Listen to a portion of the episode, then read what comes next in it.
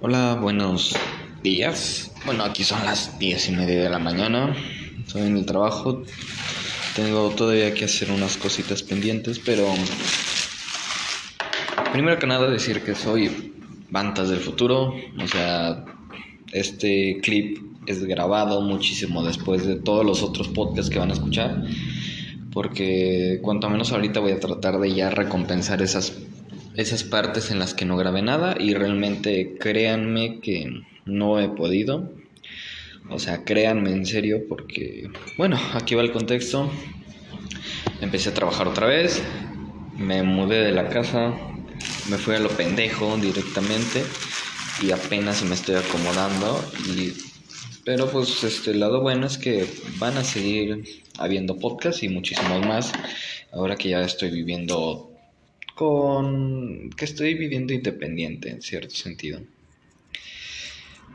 Mm, un poquito de contexto igual, se vienen dos podcasts, uno con la señorita Jackie o Jack Amador, una muy buena amiga, y otro con varios del colectivo que al final se terminó siendo un cagadero, pero en principio era el señor Tash, eh, el señor Gio, ¿Quién más era?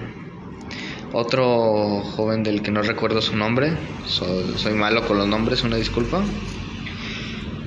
Que, que no pertenece al colectivo. Y Jackie después se unió a esa plática. Hablamos de primero, pues en el episodio de Jackie se hablaron de varias cosas. Bueno, el episodio solo con Jackie se hablaron varias cosas. Estamos drogados como siempre. Se habló de que pues lo difícil que es independizarse y cambiar de vida, pero lo recomendable que es también. Entonces, ahorita, bueno, ya luego lo van a escuchar. Ese es el punto, ¿no? O sea, me noto tan cansado y tan ido a la verga porque en primera estoy bajo sustancias y en segunda realmente ya ya estaba exhausto de todo porque fueron días muy pesados por fortuna ya ahorita se está relajando y ahorita nos estamos acomodando financieramente y personalmente entonces todo perfecto. Me acaba de pasar algo curioso, este, igual un poquito de contexto y una anécdota de hoy. El contexto es que ayer aquí en Aguascalientes explotó una pipa de Pemex. Bueno, un camión que llevaba unas pipas de Pemex porque al pendejo se le ocurrió tratar de rebasar el tren. ¿Por qué digo pendejo? Porque ya me emputé con él. Ya, la verdad, ya me emputé, ya, ya me afectó en mi vida personal que el güey haya hecho ese cagadero. Y me emputa más porque lo comenté en el podcast, este va a ser creo que el, de, el podcast de la semana que viene, con Tash y con este Gio. Lo comenté en el podcast porque justo lo grabamos ayer que pasó eso. Dije, güey, tantos anuncios que hay en todos los putos lados de los, de los cruces de las vías del tren. No le trates de ganar al tren, el tren no se frena. Básicamente te está diciendo, te va a meter la verga bien duro el tren, güey. No sé por qué el pendejo de la pipa, pensando que tiene un Chevy, Dijo, pues sí le gano al tren, ¿no? Si está compacto mi carro, si va chingón. Pues yo creo que sí le gano, sí le doy en su madre, ¿no? O sea, es como que, verga, güey. Se hizo un cagadero, tronó la pipa, está cerrado, este, Aguascalientes está, está dividido por anillos, en cierto sentido, sin albur. O sea, está. Es como una ciudad muy circular, está muy rara, no parece tanto ciudad, tiene una arquitectura muy precisa para ser una ciudad. Este, porque es como circular y luego tiene en la parte interior es el primer anillo, ya directamente así se llama, perdón por el ruido de la silla, directamente así se llama, y luego en la parte exterior, agarrando el primer anillo, está segundo anillo, y pues entre medio hay varias colonias y cositas así. Y luego después hay otro anillo que está agarrando primer y segundo anillo. Este, que es tercer anillo, valga la redundancia, ¿verdad? Supongo ya lo, ya lo habrán este, deducido. Y el pedo es que esas madres, al ser una ciudad tan tan relativamente buena en ese aspecto, si es como que te puedes mover muy fácilmente por Aguascalientes, pues esas son las calles principales de muchas cosas, incluyendo la ruta de mi trabajo, o sea, yo tengo que agarrar un camión para venir al trabajo. Y de repente me voy levantando hoy y me acuerdo que, que justamente, bueno, ni siquiera me acordé yo, me hicieron recordar que justamente había tronado la pipa. Entonces dije, me lleva a la verga, ¿no? Sí, cierto, el camión se va a tardar un chingo porque agarra todo segundo anillo. Y, en la, y justamente un poquito antes de, de a donde yo iba, de la ruta que iba a tomar yo para llegar al trabajo, justamente un poquito antes de llegar al trabajo, fue donde tronó toda la chingadera. O sea, era como que es imposible que llegues normal y aún así el camión se retrasará un vergazazo y medio. Con decirles que ya cuando iba del camino del camino, o sea, cuando iba realmente ya al trabajo, vi apenas el camión pasar. O sea, para que se den una idea. Y ya, ya iba bien pinche tarde yo. Ya había ido bien pinche tarde. Y les digo, me emputa mucho que, que la gente haga eso. Es como cuando había gente que no quiere usar cubrebocas, güey. Y se les decía y se les repetía, güey, el cubrebocas no es para ti, el cubrebocas es por si tú te enfermas, no enfermes a la, a la otra gente, güey. El cubrebocas es para que no le hagas daño a la gente, güey, para que no les pase nada a la raza no, no, que la verga, que yo no creo en esas mamadas y que mis hijos se van a morir a la chingada. Es básicamente eso, güey. El hijo de puta de la pipa pensó lo mismo, güey. Y la neta no tuve, no tuve, y el, el güey todavía, o sea, sonará feo lo que digo, pero el güey no se murió.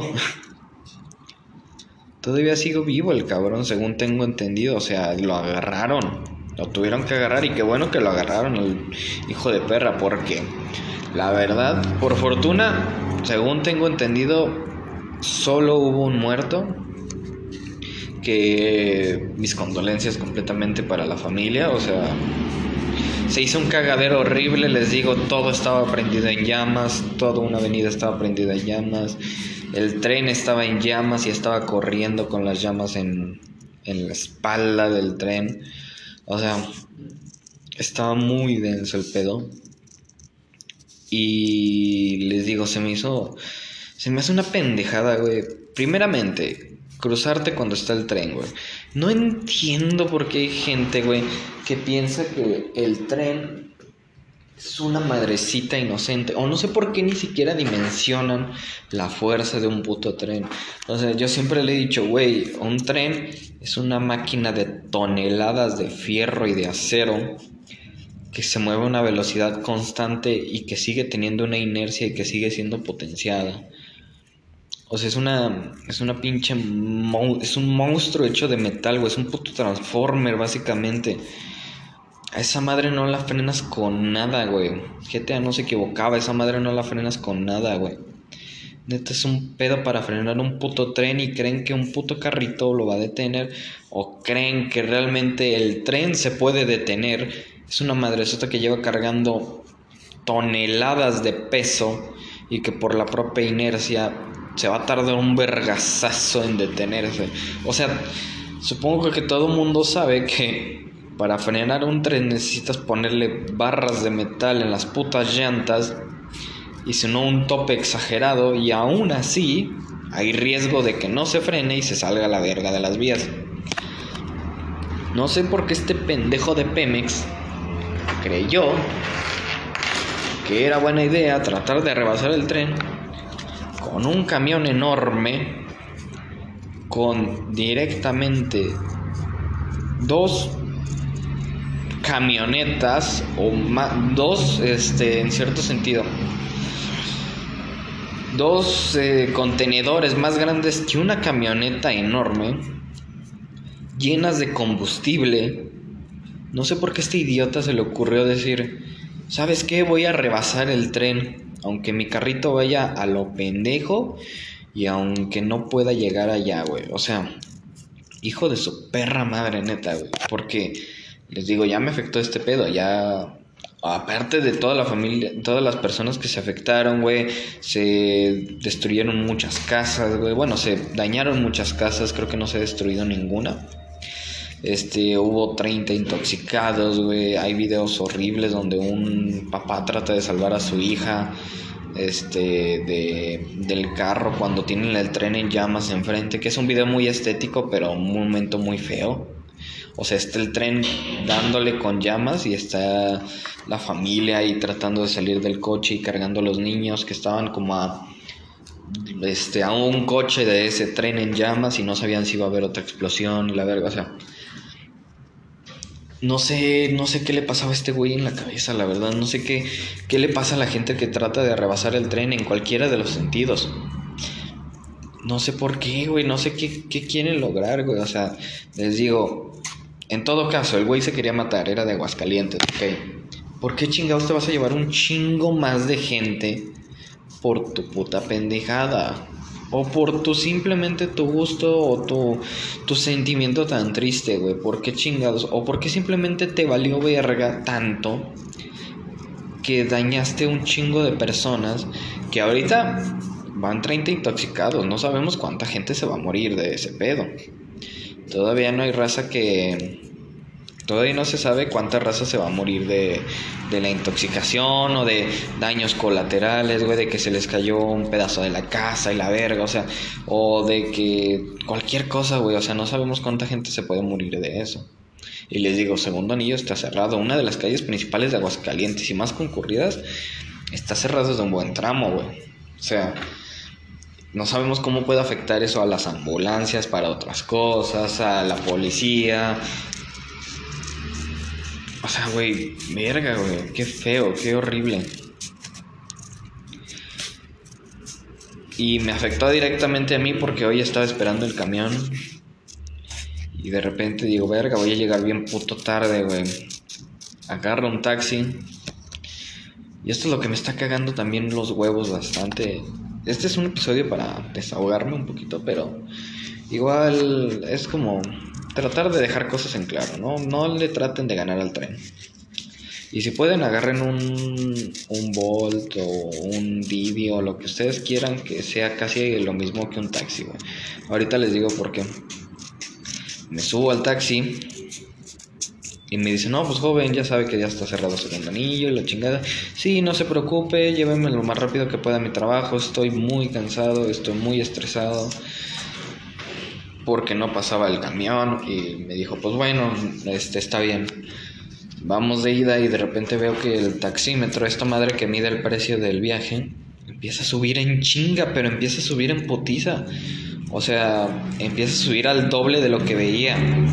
Se supone esa mierda debe de subir en 50 centavos, en 50 centavos. Y ahorita empieza a subir de a peso en peso cada pinches 30 segundos o menos. Y yo le digo, oiga, señor, su taxímetro está mal, ¿no? O sea, ¿qué pedo? ¿Por qué está subiendo tan rápido? No, joven, a mí me lo acaban de cambiar. Vaya chingue a su madre, señor taxista, por favor. O sea, neta, güey. Te lo acaban de cambiar tu chingada madre. Esa madre está tu truqueada, güey. O si no, qué hijos de perra que ya subieron el taxi, güey. O sea, qué pedo. Primero la tarifa empezó en 15 pesos, que se supone ya estaba en 3, que se supone, según recuerdo, estaba en 13. Y luego de repente empieza a subir así a lo bastardo, güey. Yo dije, este pendejo me va a sacar la lana que no tengo, güey. Traía 10 pesos para el camión, tuve que prestarle, tuve que pedirle prestado a mi jefe, güey.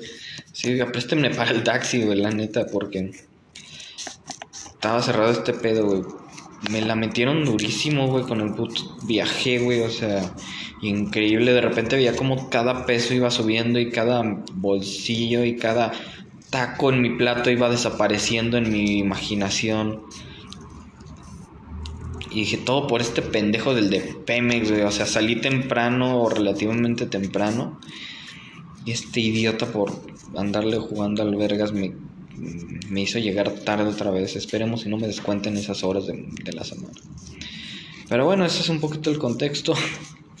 Tronaron una pipa de Pemex y Banta se independizó. Ahorita estoy recortando unas cosas Pues bueno, nada más, la verdad, gracias por escuchar. Se les quiere un chingo. Y pues esta madre va antes del episodio. Entonces espero y disfruten estos episodios. Realmente están cagados. Realmente quedaron muy bien. Y pues voy a tratar de dejar un poquito de lado los temas serios para este pedo, ¿no? Para que no sea tan, tan cansado y tan... Ya fueron 60 episodios de temas serios, vamos a tratar de relajarnos un poquito. Igual yo ya no tengo nada de que quejarme, estoy bastante, bastante bien. Entonces, pues eso, ya si, llego, si llegamos a encontrar un tema de que quejarnos o de del que hablar adelante, se van a grabar más cosas, se van a hacer más proyectitos, se van a, van a empezarse a hacer más cosas y pues nada más, la verdad. Se les quiere mucho, disfruten este episodio y la próxima semana viene el otro episodio con los del colectivo. Se les quiere. Chao. Ahora acordarnos de qué estamos hablando. Ah, ah, sí, sobre los actores.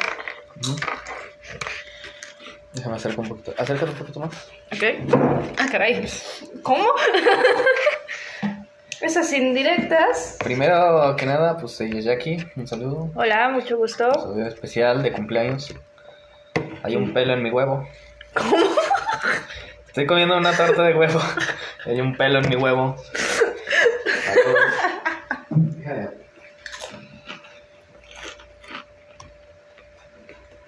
Vaya manera de empezar con ese comentario tan random. Ah, no es tan serio este pedo. Estamos hablando de los personajes y de los actores. Sin decir nombres, por favor, que no me gusta censurar esta chingadera. Mm. Pues es que. Es que estábamos hablando de alguien. Entonces. Puta madre.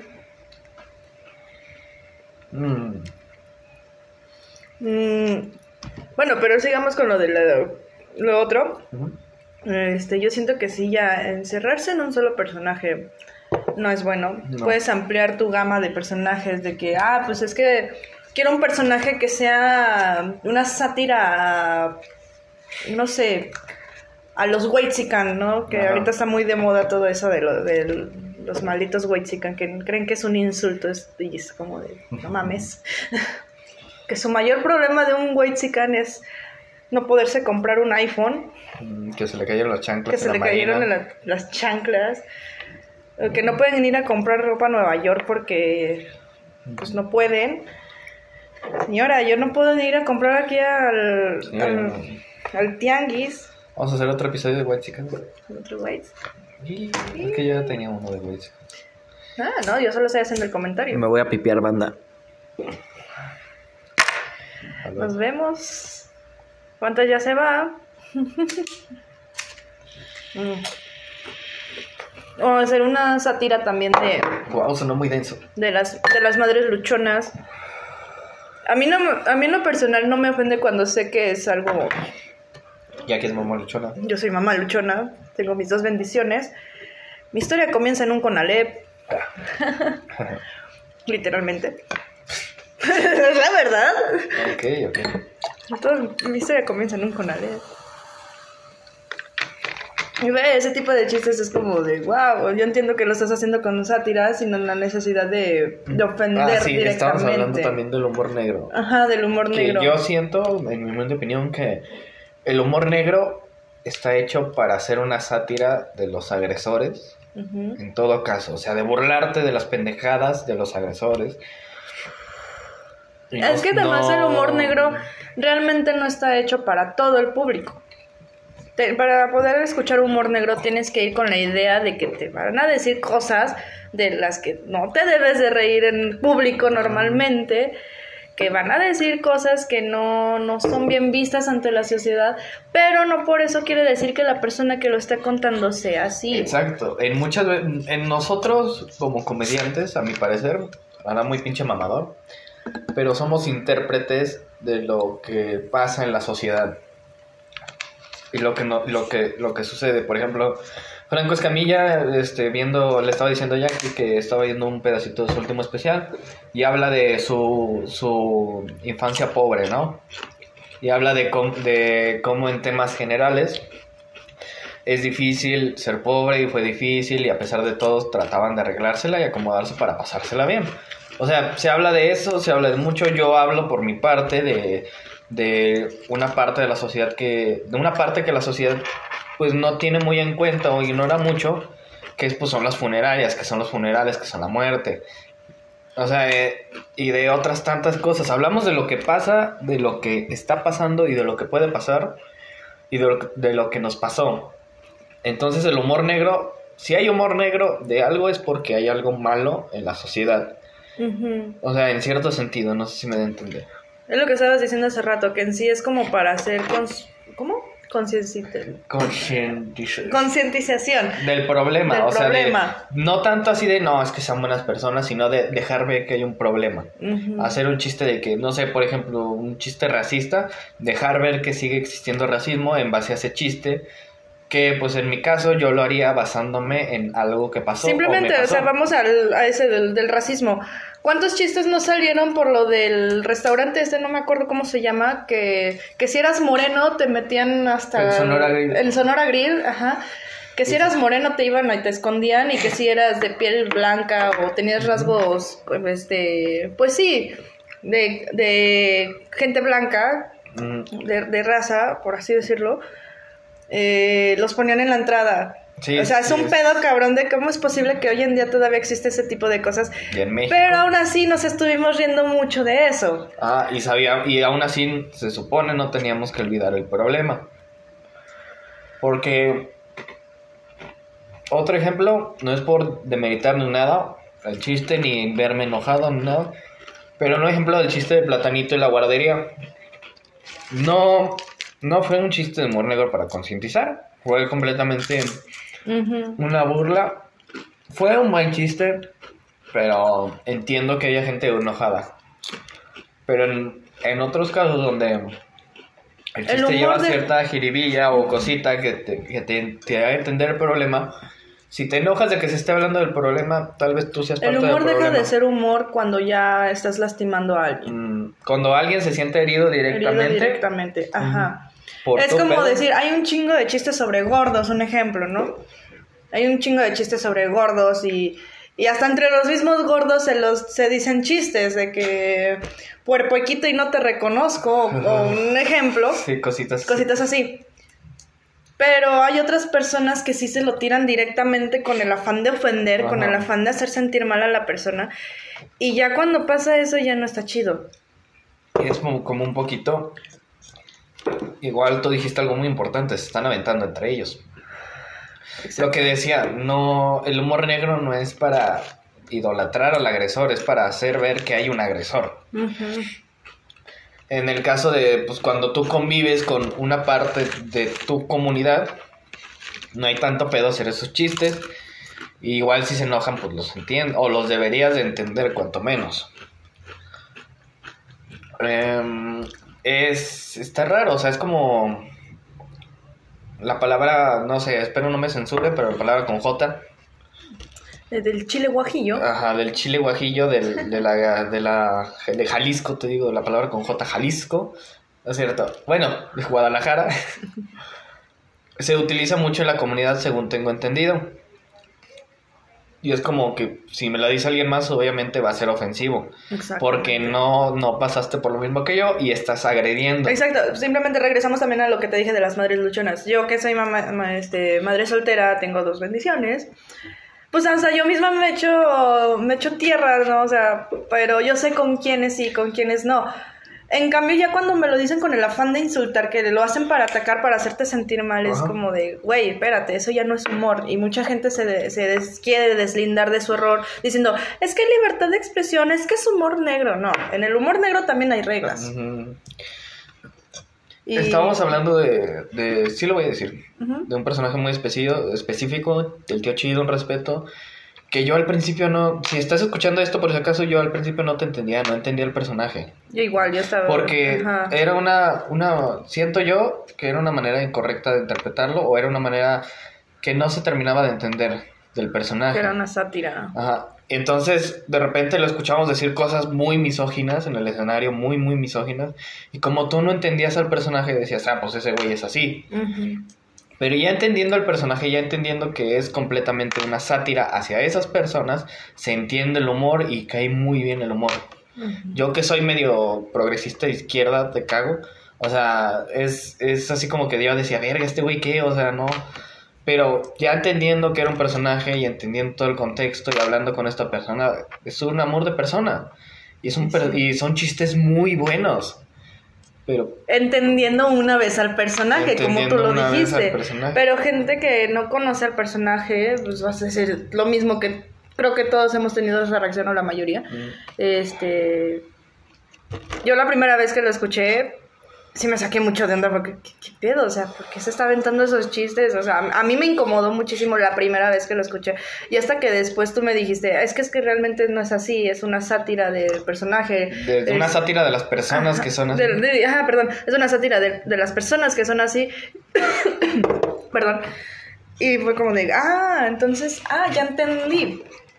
Y la neta, los otros chistes están muy buenos, pero por lo mismo se ignora, o al menos a mí me pasaba que yo, bueno, yo también que ya si, si ya escucho un chiste ya me vale tres hectáreas de verga, este, se ignora muchas, muchas otras cositas por eso, por ese pedo. Que siento que es, un, es una excelente idea, la verdad. Estás burlándote de las personas que a pesar de la situación en la que estamos viviendo, siguen estando así. Y es un ejemplo muy, muy bueno, pero este mal ejecutado. A mi parecer, mal ejecutado. Ay, güey. Sí, este, otra también estábamos de que no es bueno estancarse con los personajes. Ajá. Así Vamos a, Ya hablando de otro tema. ¿puede decir el nombre del artista? Ajá, sí. Pregunta, o sea, no meten sé. denuncia a Disney, ¿no? Ponemos música de Disney de fondo para que te censuren. Eh, estábamos hablando de persona, este, gente que se dedicó a la comedia en el pasado, que, se que y a la fecha sigue, que son los comediantes más reconocidos de su época, Ujú. Que estábamos hablando justamente de, de esta Consuelo Duval que tiene una trayectoria muy buena, es Y una... lleva en la comedia toda su carrera. Lleva, ajá, lleva una carrera muy buena y la neta mis respetos a esa mujer porque es comediante, es actriz, hace doblaje, es conductora. Dobla a la mamá de los increíbles. O sea. Dobló a la vaca de vacas vaqueras. No, es cierto, esta película. O sea, la dobló.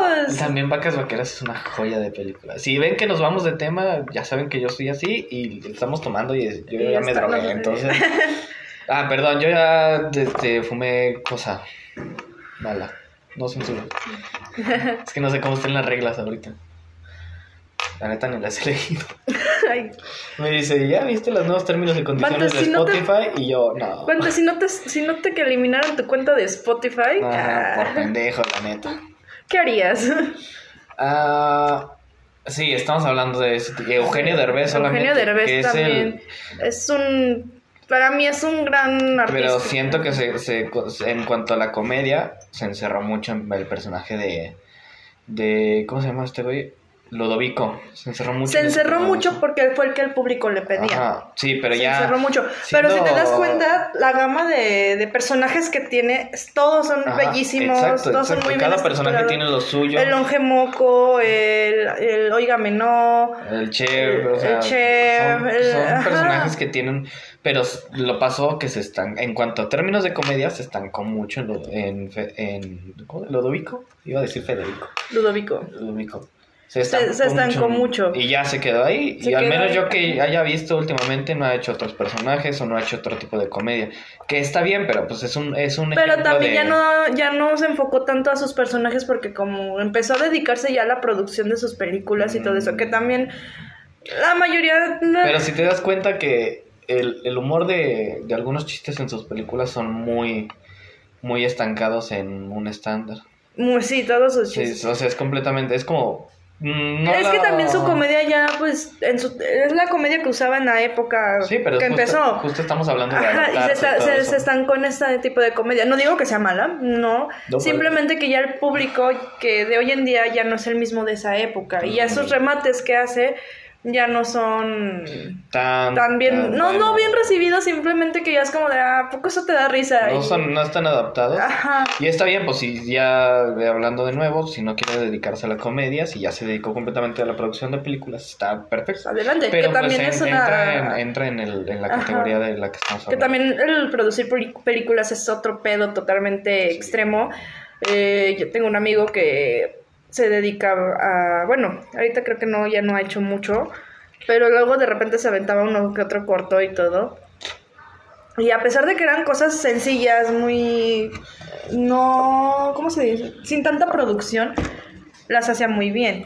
Simplemente él hizo un documental de Aguascalientes que a pesar de que no tenía como muchas herramientas para, para poderlo estructurar así, uff, como un Luisito Comunica, ¿no? Mm, Porque él lo que quería hacer era ser más informativo, más Sí, cultural. Más cultural. En cambio, Luisito Comunica sí es como que más de, de turistear y ya. Sí, no, sí, ya. mi amigo sí lo hizo y me cuenta, no, pues mira, es que yo tuve que hacer esto, esto y esto. Y me dijo todo lo detrás de... Y fue como de, wow, es una mentada de madre dedicarse a cualquier cosa que tenga que ver con lo, lo artístico, Y con la producción. con de la producción. madre. Sí Muy, muy complicado. es bastante complicado. Yo, como ahorita que estoy empezando también con lo de la música, pues sí se Ah, me sí, sí. complica bastante. Todavía me ganan mucho los nervios en muchas ocasiones. Estamos, estamos hablando igual de cómo el escenario impone tanto. Ya sé. Lo curioso es de O que una cámara. no sé por qué me sorprende. No sé por qué este, a mí me pone muy nervioso el escenario. Si yo ya había cantado literalmente en, en frente de cientos de personas, todo por un concurso. Bueno, no un Yo concurso, creo fue que como- en mi caso. Ah, perdón. fue en sí como un evento y dijeron, ah, quien se suba a cantar eh, este, tal canción se va a ganar no sé qué cosa autografiada de, la de la persona que estaba ahí de artista. Ujú. Y fue, y fue de, va, yo me subo. En ese entonces yo tenía, ay, verga, fue hace 10 años, no mames. yo tenía 13 años. Y dije, va, me subo. Ah. Perdón, amistades, fuimos por un refri. Verga, qué puto cansado.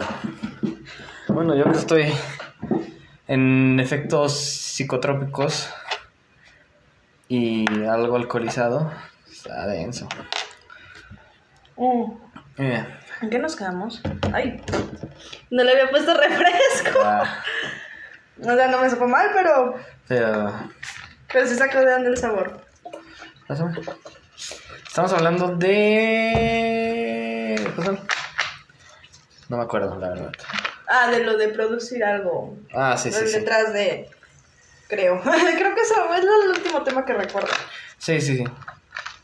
Y estábamos en que sí es una. Ah, lo de. Sí. Ah, concha. Antes está muy. Muy ido. Muy ido. Muy cansado. Muy cansado. Em, ah, que al menos en mi caso igual he dado shows de baile para más personas de las que he dado en el stand-up. Y el stand-up con menos Oh. de la mitad de personas me pone unos nervios y me da una ansiedad increíble. O sea, es el, el estar arriba de un escenario o frente a una cámara haciendo comedia está muy denso. Bueno, siento que más cuando la gente te está viendo. Ya recordé, ya estaba contando mi anécdota. Mm.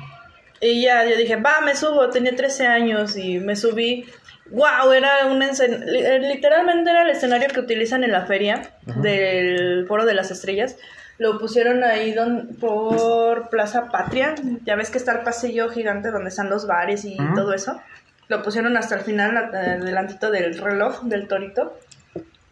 Y estaba así el escenario, un chingo de, de sillas, de gente, eran cientos de personas. Ujú. Así fue creo que el lugar donde más gente, donde... Sí, donde le canté a más gente. Y fue impresionante, o sea, el escenario es impresionante y cuando vas subiendo de nivel, o sea, porque puedes estar en un escenario pequeño donde no hay mucha gente, este, pues te impone, pero entre más grande te impone más. Sí, sí, sí, completamente. Pero también algo que habíamos platicado, que la edad también, bueno, al menos en mi caso, yo recuerdo que de más joven simplemente ahí canta cientos de personas donde no llevaba nada preparado, solo fue como de, va, me subo. Y me animé y eran un chingo de gente. Y ahora que me presento en un lugar pequeño, con algo preparado, me pongo súper nerviosa. Pues sí, es la edad y los cambios en la persona. Y además el escenario de Casa Puri es el más imponente que he visto. Está chiquito, pero el escenario de Casa Puri impone, Impone mucho. Porque imagínense esto, es una como un- una casa, sí, básicamente un espacio Pequeño. este, ¿cómo se llama? Rectangular. Es un espacio rectangular donde todo está para enfrente. Tiene sus adornos, tiene sus cositas, pero toda la atención está para enfrente, para el Y estás escenario. casi a la altura de los, del, del Esto- público. no, sí está, sí, es- sí, es- es- o sea, no es mucho lo que estás arriba. pero estás en un espacio relativamente pequeño, más arriba del público. Todas las luces te, Te están ti, apuntando a ti. Porque todas las luces te dejan ciego y no te dejan ver Ah. al público. No te Y luego la, la bocina o las bocinas eh, que usamos, estamos a un lado aventándole al público. O sea, todo lo que hablamos... Puede que lo del sonido no, es- no es No, tanto. pero sí, Es igual. el escenario, porque Pero- la misma luz te ciega. Igual en este caso, perdón, pero en este caso es como que tu único sonido está aventándose al público desde enfrente de ti. Entonces no es tanto así como que lo escuchas rebotar en todos lados, sino que es nada más tu único sonido que está a un lado de ti, está rebotándole todo al público. Es como si le hablaras directamente a él. Yo siento que eso es lo que, bueno, al menos en mi persona, porque he cantado en otros lugares y no me pongo tan nerviosa. Y en Casa Puri es un lugar hermoso, visítenlo si, son- si son nuevos, vayan, está muy bonito. Este, sí te impone bastante por lo mismo de que todas las luces, como es un lugar pues un poco pequeño, la, la, la iluminación es directa hacia ti y está muy muy cerca de ti, o sea, no y te son varios colores. Ajá, y son, varios colores, tonos. no te deja O sea, visualizar al público. No, no es que se ponga psicodélico, pero no te deja ver nada. No te deja ver, ajá. Y el público te ve todo. te ve- ajá, tú, tú no ves al público, tú no alcanzas a ver su reacción y eso te tensa un poco porque es como de verga, lo estaré haciendo bien, lo estaré haciendo mal. Sí, porque Este- todas las otras luces están muy bajitas, por no decir que apagadas. Ajá, están muy, muy, es una iluminación muy tenue, pero sí impone bastante por ese hecho de que todos te ven a ti, pero tú no los ves a ellos. En cambio, en otros escenarios en los que mm, llegué a estar en algún momento, ya sea por cantar, por baile, por teatro, por lo que sea, ver al público te ayuda bastante.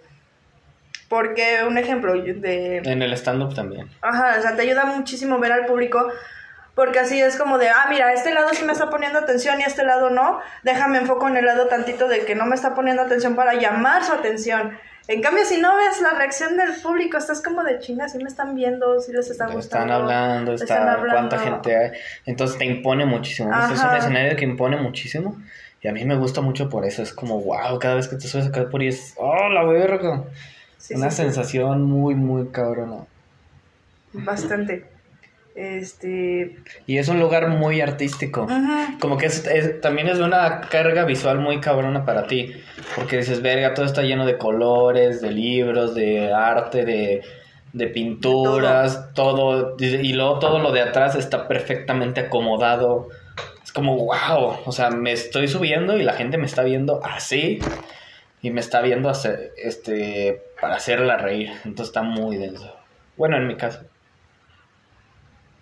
Está mm, imponente. Y cuando hacía danza hawaiana, estaba semidesnudo, enfrente de como 30 personas, 40 personas, con nada más un pedazo de tela que me tapaba medio, de medio muslo a la cadera, y no me sentía tan, tan, tan pinche presionado como me siento en Dímelo a mí, yo bailaba, yo llegué a bailar danza árabe y hawaiano también. Y tú sabes que la vestimenta de la mujer también es muy... Muy- muy reveladora. Muy reveladora, exacto. Y más en el árabe, en el hawaiano sí pueden estar un poquito más cubiertas. Y, pero no, en el árabe... a veces. A veces. Es que son muy similares las danzas. Sí, Llevan en sí es muy, muy Movimiento de similar. cadera. Ajá. Pero en el árabe ese huevo ten- tiene que ser muy sensual. O sea, el árabe es una danza muy, muy, muy sensual, Danza muy erótica, pues de hecho se utilizaba para, para lo- los reyes, les bailaban y todo eso en esas épocas, o algo así, no recuerdo bien, si me estoy equivocando, perdón, no, no sé mucho de historia. Pero, pero tengo entendido que sí se utilizaba realmente. bailaban a Benito eso. Juárez. Le bailaban a Benito Juárez, imagínate. Ve las posibilidades. Eh, ¿Sí escuché ese rasguño? Ahorita van a tirar la pared, ¿no? Estábamos diciendo que una vez se iba a aparecer Godzilla por la ventana. Estábamos muy. Es que estábamos, est- estábamos muy bajo el efecto de cosas. Y de repente empezó a sonar así un golpe macizo. Y luego de repente dijimos, verga, ahorita que aparezca Estaba Godzilla, ya lloviendo y estaba oscuro. Estaba tronando, entonces era como, wow, ahorita que aparezca Godzilla ya en la ventana, así, wow. Cagándose en nosotros. No. Bueno, total. Estaba, estábamos con eso. El árabe es muy sensual y el. Y pues nunca me dio vergüenza, nunca me puse nerviosa, al contrario, me dejaba llevar y todo. Y ahorita es como de verga, Ajá. me impone. Es muy, muy. Ujú. Está, está denso, está muy denso. Está raro subirte a un escenario, pero igual es hablando con Jackie. Yo como dándole consejos es, güey, estar en un escenario no es hacer algo que ya sabes hacer. En el caso de la danza, pues ya lo vivimos, en el caso de cantar, ya lo viviste. Pero estar en un escenario para hacer comedia es muy raro. Wow. Es muy... ¿Qué pasó? Paréntesis, perdón, nada que ver con lo que estamos hablando. Paréntesis, hoy es el cumpleaños de otro amigo, aparte del tuyo, Bandas. Sí, cierto, hoy es mi cumpleaños, podcast de cumpleaños. Hola, ¿cómo Que tu están? cumpleaños. Feliz cumpleaños, Bandas. Feliz cumpleaños. Como el amigo de este, de- el hermanito de Gibby, de iCarly. Feliz cumpleaños, Gibby. Feliz cumpleaños. Y luego, Era jueves, güey, qué verga. Mm. Y otra cosa también que estábamos diciendo ah, en otra plática que llegamos a tener. Creo que de todos los de todas las cosas que dijimos de presentarse en un escenario, la más cabrona es el stand-up. Ajá. Porque si tú vas, que diga, presentación de baile, de danzas culturales o lo que tú quieras, un ejemplo, tú vas con la idea de que vas a ver pendejos bailando en el escenario. Vas con esa idea. Que bailen reggaetón, que bailen cumbia, que bailen lo que se les dé la puta gana, pero todavía vas con la idea de que va a haber variación de, de música y de, ba- de baile. Vas a un lugar de no, noche de canto. Ah, pues vas a, ya, ya vas con la idea de que, ah, vamos a escuchar cantar. En nuestros casos seguro tuviste más de un evento que era de baile, danza. de Ajá. danza. Dan- Y quieras o no, en esos lugares y en el canto, a menos de que sea karaoke, pero en el canto te aplauden, ya esperas una reacción. Por muy culero que cantes, te aplauden. Ajá, y gritan Sí, y ajá. siempre, va- o sea, o mínimo... O, o simplemente si le, si le diste en el clavo que cantaste una canción que a una persona le llega, Mm, ya con eso le hiciste. En cambio, en la comedia, Depende, completamente mucho, de la reacción. porque- o sea, no tanto de... porque un, es- un- eh, te digo, o sea, tú dices, ah, mira, hoy va a haber desde noche de, no sé, un género musical, de rock. Mm, Obviamente todos los que les gusta el rock van a ir. No van a ir gente que les encanta el reggaeton, no van a ir. A lo mejor sí, pero pues ah, son muy pocas las personas que dudo que vayan. Pero es un ejemplo. En cambio en la comedia van gente de todo tipo. Va Y gente en la con... comedia, perdón, en, en nuestro caso en específico de Aguascalientes, que no es una escena mexicana para consumir comedia, la mayor parte de la gente que nos topamos es porque nos la topamos ahí. O sea, yo estoy más que seguro que, por ejemplo, el show de hoy va a, va a ser gente que va a estar en el bar o que va a venir para el bar. Y la neta es pan de cada día en los shows el decir, oigan, va a haber noche de comedia. Si quieren pasarse, pues este es tanto. O si quieren pasarse, pues adelante, pero pues para que mínimo sepan que hoy estamos haciendo comedia. Y a veces la gente reacciona bien, a veces la gente reacciona mal, porque no hay una idea de eso. Y nosotros, los no, y deja comediantes... tú, tú, deja tú de eso, o sea, de que sepan, ah, pues sí, se me animo. Pero es que regreso a lo mismo. Ellos van en sí a consumir. Pero cada mesa, cada individuo tiene un estilo, tiene una idea, tiene no les gusta lo mismo, ¿no? O sea, no es lo mismo, no, no- no es lo mismo lo que le gusta a la mesa 1 o lo que le gusta a la mesa 6, eso es a lo que me refiero. Y en la comedia sí es como de vergas, ¿qué temática puedo tomar que le pueda agradar a estos dos grupos que son totalmente diferentes?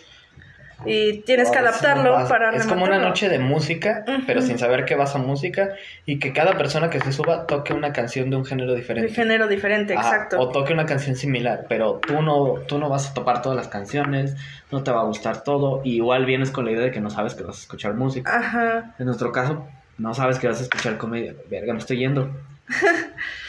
¡Bandas! Pero ¿Dónde estás, Bandas? ya no estoy aquí. Oh, qué buena película, ¿sí la viste? ¿Cuál? Ya no estoy aquí. ¿Sí? Sí. No sé si la hayas... es- ¿No la has visto? ¿En serio? Es una película. Hay un... Película mexicana que has visto ahorita, últimamente. ¿La más reciente? Yo la más reciente que vi fue Chicuarotes. Gran película. Ah, no, El Infierno.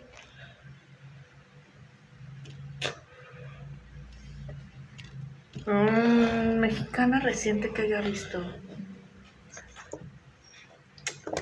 Si no has Ay. visto ni Chicuarotes ni El Infierno, te la recomiendo muchísimo. Recomendación de cumpleaños de cartas.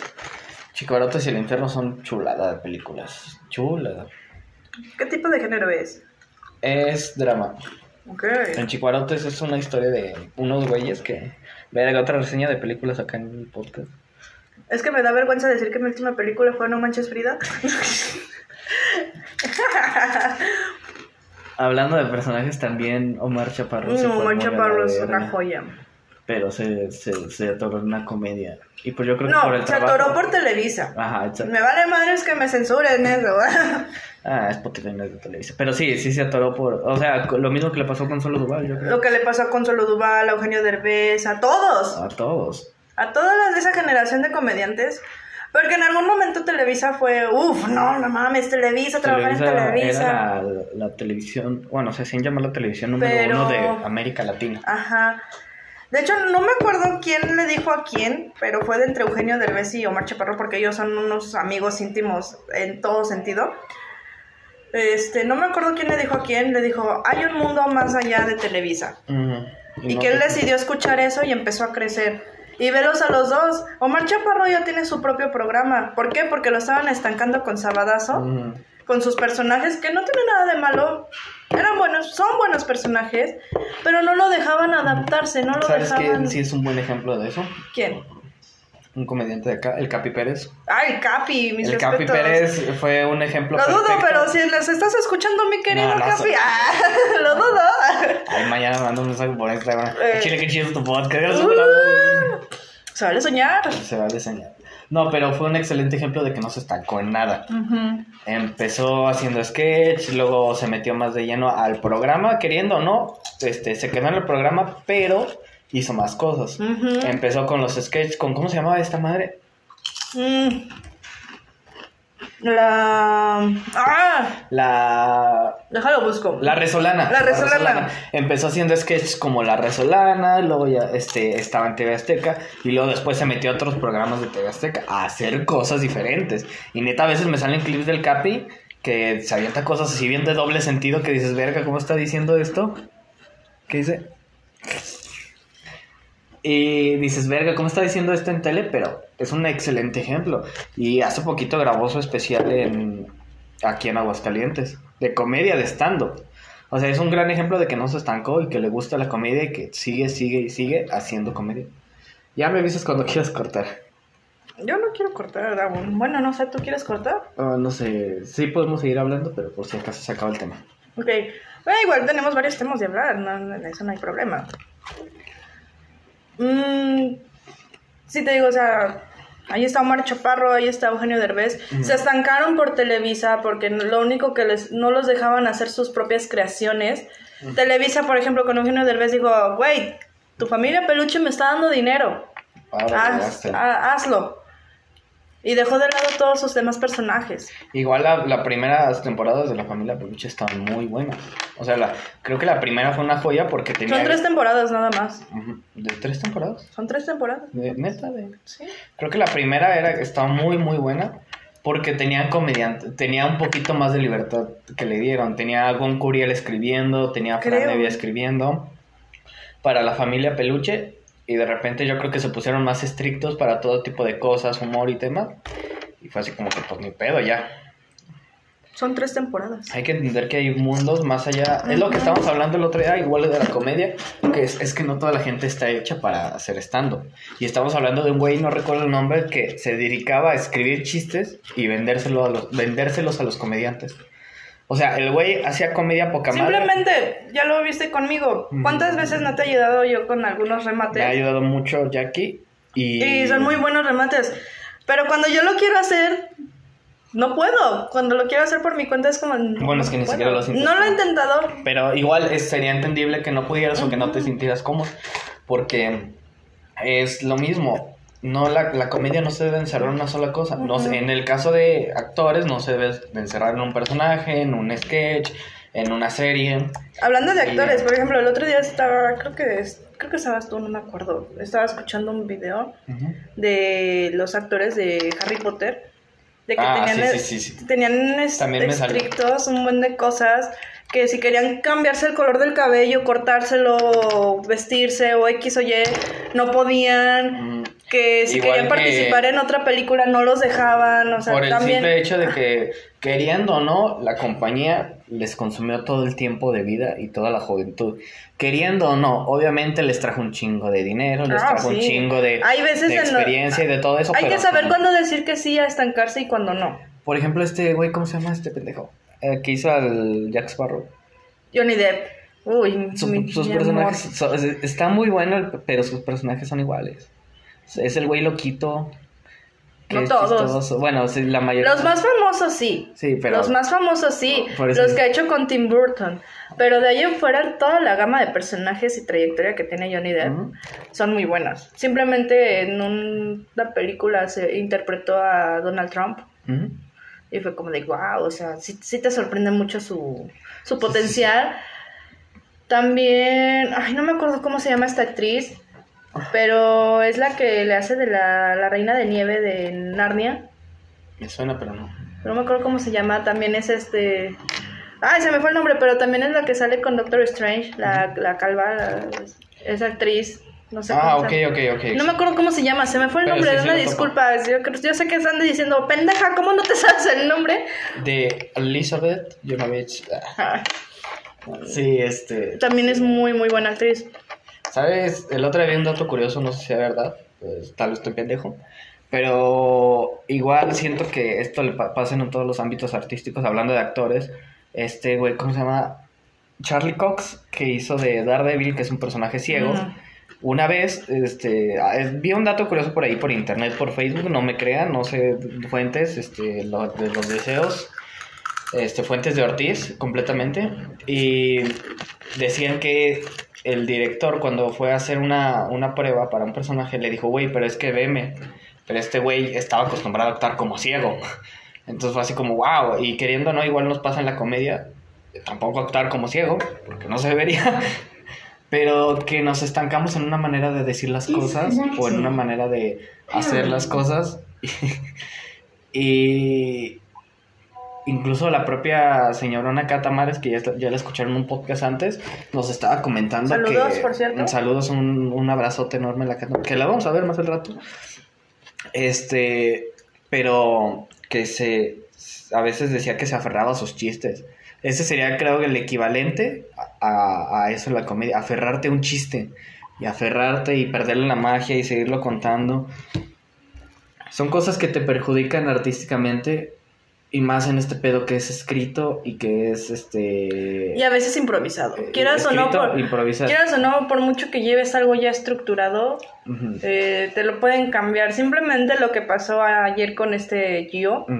Que él ya llevaba su rutina y todo y quiso cabaretear. Y todo se Y, perdió. y todo se cambió y aún así él supo adaptarlo bastante bien, Sí, sí, sí. lo supo tomar y dijo, va, yo lo hago, Depende está haciendo reír a la gente, yo lo tomo. Depende de las herramientas que Ajá, y de la persona. Y de la persona. Porque no todos son buenos para eso. Si aún, si el método de alguno de los comediantes, o sea, lo que sea, ¿no?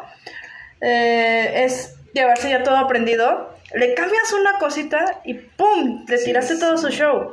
Completamente. Hay que saberse adaptar, hay que saber llegar, hay que saber Ujú. mm, tener imprevistos siempre en cuenta de que, a ver, si me llegan a decir esto, pues, ¿cómo lo puedo reaccionar? Tú con lo que hiciste ayer, de que le dijiste, a, este, te detuvieron de la policía, no sé qué, que, que no te contestó rápido y tú, alguien que me conteste más rápido, o sea, luego, luego. Bueno, alguien que me conteste más rápido. Ajá, o sea, luego, luego buscaste la manera de que no hubiera ese silencio incómodo. Eh, eh, o sea, es buscar, buscar, buscar para qué, para que el show no se haga monótono, monótono, ajá. Y porque justamente el stand-up no es monótono. O sea, dependes tanto del público y de cualquier cosa que puedas gritar o escuchar. O sea, es, es raro, pero tal vez no se vea mucho en algunas grabaciones. Pero más de una vez un grito llama más la atención por un silencio o por cualquier cosa. Entonces ese grito luego lo tienes que contestarlo de algún modo u otro. O esa reacción luego, luego tienes que contestarle de algún modo u otro. Si, si, se si algo se llevó la, la atención para un lado, tráetelo otra vez para acá. Porque si la cagas, todo el mundo va a estar viendo para allá. Es complicado, es complicado. Es raro, es muy raro. Bastante raro. Mm, Ay, güey, mi espalda. ¿Sabes qué también es raro, Jackie? qué raro. Godzilla. no, ¿Ya estás viendo Godzilla otra vez, Bantas? estoy ido, estoy ido. O sea, es muy... Lo bueno es que el show es en cuatro horas, a ver si se me baja todo esto, pero... Mm, vas a ver que sí.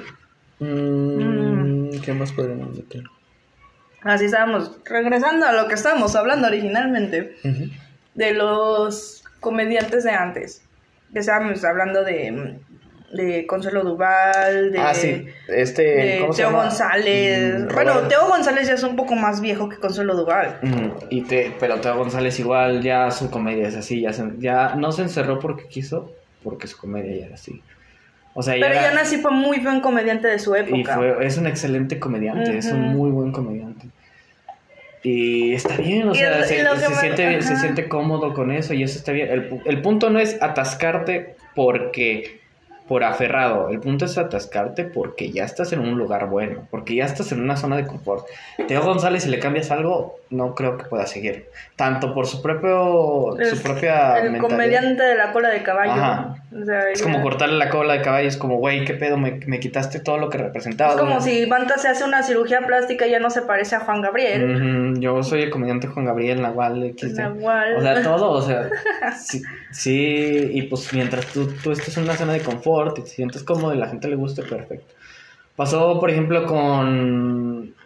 Y pasó el, el ejemplo con- contrario con Roberto Gómez Bola- Bolaños, alias El Chavo, que se encerró tanto en Chespirito. ese personaje. Tenía otros tantos, tenía otros tantos sketch, tenía su chingada, pero se encerró tanto en ese personaje que El chavo. ya, que ya, ya no, no pasó para otra cosa. Ujú. Y era un buen comediante para la época. Pero, porque si tú ves los sketch, eran ingeniosos, eran chistes bonitos. Pero ya encerrándose en el chavo, bien lo dijo Carlos Vallarta, güey, eran chistes, era repetir Sí, era, chistes. era repetir- repetir chistes, pero también cuenta mucho la época. Mm, sí, también. También cuenta mucho la época, y en esa época, a pesar de que los chistes se repetían una y otra vez en el mismo capítulo, era el humor que había en esa época, Sí. porque antes la, la gente era más cerrada y no podías expresar. Igual, este, es que sí, sí había, sí se, sí, sí tiraba chistes densos. Sí, Sí, sí, y- pero eran muy ocultos. A comparación Porque de... estaban en los, en los otros programas. A eso es lo que me refiero. Canceló todos sus otros programas para centrarse en algo. Que es, es muy, muy poco artístico. Ya se Pero lo quiso hacer porque quiso a- a llegar al público, a un genérico. Ajá, y el sí, chavo era el más genérico de todos, en el que podían llegar adultos, niños, grandes, a lo que sea. En cambio, los otros era como más al público como adulto. Pero a lo, a lo que me refiero es que los canceló todo lo demás. O sea, en vez de seguir tratando de mejorar. Ahí están Viruta y Campulina, se, Sí, se sí. estancaron en esos personajes. Y ya, y ya. Y siempre era lo mismo. Este, Charles Chaplin, o sea, es un dios del- de este mundo, pero también se encerró en su personaje de Charles Chaplin. O sea. ¿qué otro personaje le conocemos? ¿Qué otro humor le conocemos? Ningún otro, es el único. ¿Cuál otro? Este, Mr. Bean.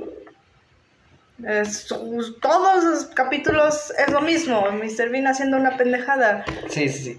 O sea, siento que afecta mucho más a nivel personal si quieres ser, si quieres dedicarte a la comedia. ujú. Es como que verga, estoy, bueno, depende de los intereses de cada quien, pero yo que tengo un interés más artístico, al menos siento yo. No es que no a todos les queda lo de estancarse. Exacto, exacto. te digo, o sea, si Porque- tu interés es ganar dinero, si Regresamos interés al, al artista que estábamos hablando, ¿cómo se llama? El Albertano. Del Ariel Miramontes. Ariel Miramontes. Su único, bueno, al menos el que yo conozco, el único personaje que le conozco es el de Albertano, pero lo supo manejar muy bien, muy, muy, muy bien, porque lo que decíamos, el Albertano de nosotros los guapos, el Albertano de María de todos los Ángeles y el Albertano que hace en los shows en vivo, eventos. Son totalmente diferentes. Es la misma esencia, el mismo Es el- pero es, pero su- sabe adaptarse a cada situación. cada cosita y a cada tipo de humor y a cada guion. O sea, es, es, es- sí, es completamente. Y está en una zona de confort muy buena y no se, no se está atascando. Está usando el mismo personaje, pero se vio un cambio, se vio una, una evolución. ¿Qué es lo que siento yo que es lo que debería de importar? O sea, seguir cambiando y seguir avanzando para hacer las cosas bien. Otro mundo del que no hemos mencionado nada es el mundo de YouTube, El Gombal. el Gombal. Es No, que YouTube sí ha cambiado mucho. ha cambiado mucho. Ya no, fíjate que ya es curioso que ya no hay tanto humor en YouTube. Ya no hay comedia en YouTube. Ya son, son cosas que se le ocurre a la gente y que ven a... Ni, ni tanto, ya la mayoría, porque no digo todos, hay excepciones, pero la mayoría es de reto de 24 horas de esto. Sí, sí, no, pero obviamente estamos hablando de la comedia. La poca comedia que queda es de güeyes que le sale solo. Misa Sinfonía. Miss Sinfonía, este, Lon Rod. El Mariana, o sea, son personajes que le sale su comedia, son personas que le sale su comedia. güey. Que no se estancan en lo mismo. y antes era hacer los vlogs divertidos. Hola, soy Germán. Ah, ah, hola, soy Germán, Wherever Tomorrow, Luisito Rey, el Wherever Tomorrow Crew, o sea que son, en, mi- a mi parecer, sonaré muy pinche fan, pero Wherever Tomorrow Crew tenía un chingo de cosas donde explotar y su, su comedia se dispersaba a un chingo de series y de cosas y de maneras de ver la vida y de maneras de cambiar, o sea, trataban de ser creativos sobre todo y po- más por la situación en, las, en la que los tenían y aún así trataban de ser creativos y concentrarse en, en hacer las cositas que les gustaban y que sabían que a la raza le gustaba. Es, es- está raro, no sé, ya, sé cuántas veces dije que está raro, yo estoy raro. Mm, eres raro, Bandas. Sí. Pero sí te queremos. Todo chiquito, todo raro. No, ya no eres chiquito, ya eres legal. Voy a poner una marca ahí.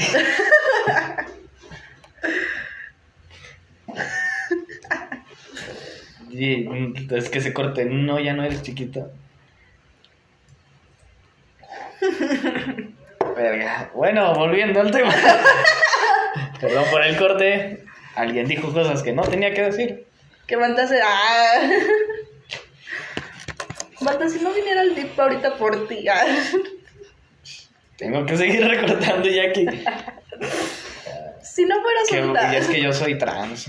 Ah, yo soy trans. Oye, me pasó una historia muy cagada. Ajá. Estábamos en una, creo que fue el año antepasado, ya, no mames. Estaba yo con un amigo en una fiesta de, de Día de Muertos, que era más empedarse que otra cosa. Ajá. Y mi amigo ya estaba pedo. Entonces de repente dijo, pues vamos a sociali- socializar, ¿no? Mi amigo es extrovertido. Y se le acerca y le dice, hola, yo soy tal. Y él es mi amigo Bantas y es trans. y yo decía, qué verga. Y decía, pues eres de la comunidad de bi. Y yo, ah, pendejo, es una cosa es bi y otra cosa es trans. Y una morra sí le creyó y se dijo, ah, sí te ves un poquito. Tenía el cabello largo, entonces era como, hola, ¿cómo están? A mí me pasó algo muy curioso. Este, cuando conocí a un amigo que quiero mucho, que se llama Jairo. Si, si escuchas esto, te quiero un chingo. Eh, cuando nos conocimos, pues yo estaba viviendo aquí en mi departamento con una amiga.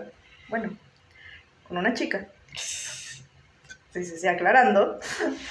El- Porque amigas no son. porque amiga ya no somos. y si estás escuchando esto, chingata. No es cierto. Cálmate. No, no es cierto, no es cierto. Perdón, perdón. Este. Y ella lo empezó a invitar mucho aquí. Me dice, güey, cuando yo te conocí, creí que eras una drogadicta alcohólica. Y yo, ¿por qué? Y yo, y me dice, porque cuando bajaste ibas toda fodonga con tu pants, tu playera, los ojos así todos chiquitos, Oliendo a feo. oli- oliendo a mote, ¿ya? no, no, yo no me drogo, amigos. Ay, sí, tú. Este. Y le digo, chinga, pues, ¿cómo quieres que esté? Estaba en mi casa, en mi zona de confort, estaba trabajando, estaba fodongueando, era domingo. Chinga, pues, ¿por qué me va a estar arreglando? Sí, completamente. Eh, no tiene nada que ver con el tema. ¿Qué- ¿De qué estamos hablando? Ah, sí. ¿Te quieres trans? ¿De qué era trans? No. Verga, tú y yo somos muy andrógenos. Somos muy andrógenos. Mm, Demasiado. Sé, está bien, la neta. Para los que no sepan, Jackie parece mi hermana. Parecemos hermanos, ya van como cuatro o cinco veces que nos dicen que si somos hermanos o primos. Ajá. Y es como de, No. no. La primera vez que salimos Mantas y yo, íbamos, estábamos en el Tres Centurias, En un parque. estábamos en un parque, íbamos caminando muy felices y vimos unos perritos. Y yo me acerqué a acariciarlos y, y, los dueños de los perritos nos dijeron, ay, mira, son hermanos, ¿verdad? Y Mantas y yo con cara de, No, no, ni siquiera sé quién es. Este niño yo no lo conozco. Este niño se perdió y lo estoy llevando a su casa. Me la voy a secuestrar. Verga. Uh. Me van a llevar los municipales, ventas por tu culpa. Am, ¿De qué estamos hablando? ¿Ya, ¿Ya cortamos? No sé, ¿tú quieres seguir hablando de otra cosa? Yo no, no tengo temas. Llevamos Ah. como 50 minutos. O sea, ahí dice 33, pero... Sí, sí, sí, pero más del otro corte. Que fueron como 14. 14, sí, sí. Ay, ¿De qué también podríamos hablar? Entrevístame, Bandas. Entre- entrevista. Ah. No, no estoy en condiciones de entrevistarte. En- entrevístame, drogado. No, no. Si no fueras tan nada. Ya, ya cortamos. Ok. Adiós, amistades, los quiero mucho. Los Felicidades. queremos. Ah, felicidades. Bye. Feliz cumpleaños a Bantas. Este fue un Eh. especial por su cumpleaños. Muchas gracias por. Un especial que no tan especial, pero sí. Muchas gracias, Bantas, por querer grabar. Luego esto. grabamos otra cosa más conscientes y con más organizado. Ya saben que esta Esto fue muy improvisado, fue Sí. algo por- eh, especial por el cumpleaños de Bantas. Dijimos, ah, chingue su madre, vamos a grabar por tu cumpleaños. Igual salieron temas. Adiós. Bye. Besos en el ano. Hola, amistades. Estamos hablando de las salsas y estamos limpiando frijol. Bueno, Jackie está limpiando frijol, yo Hola. estoy comiéndome una marucha. Y andamos muy. Estamos hablando de las salsas. Estamos drogados. De, de- Sí. Eso. Eh, Estamos, mal, estamos, mal. estamos bien. Pero, es que estamos hablando de que nos maman las salsas. Y yo le decía, es que también depende de. De la salsa. De la Y de salsa. quién las haga. Y ta- y es también que también depende- mucho la mano de obra. Y luego también. No, depende de todo la no, salsa. lo que te estaba sea, diciendo, dame chance de decirlo. Eh, Las picosas. Hay de salsas muy picosas. Pinche plática bien Ya vergas. sé. Hay salsas de. Hay dos tipos de salsa, las muy picosas y las muy picosas.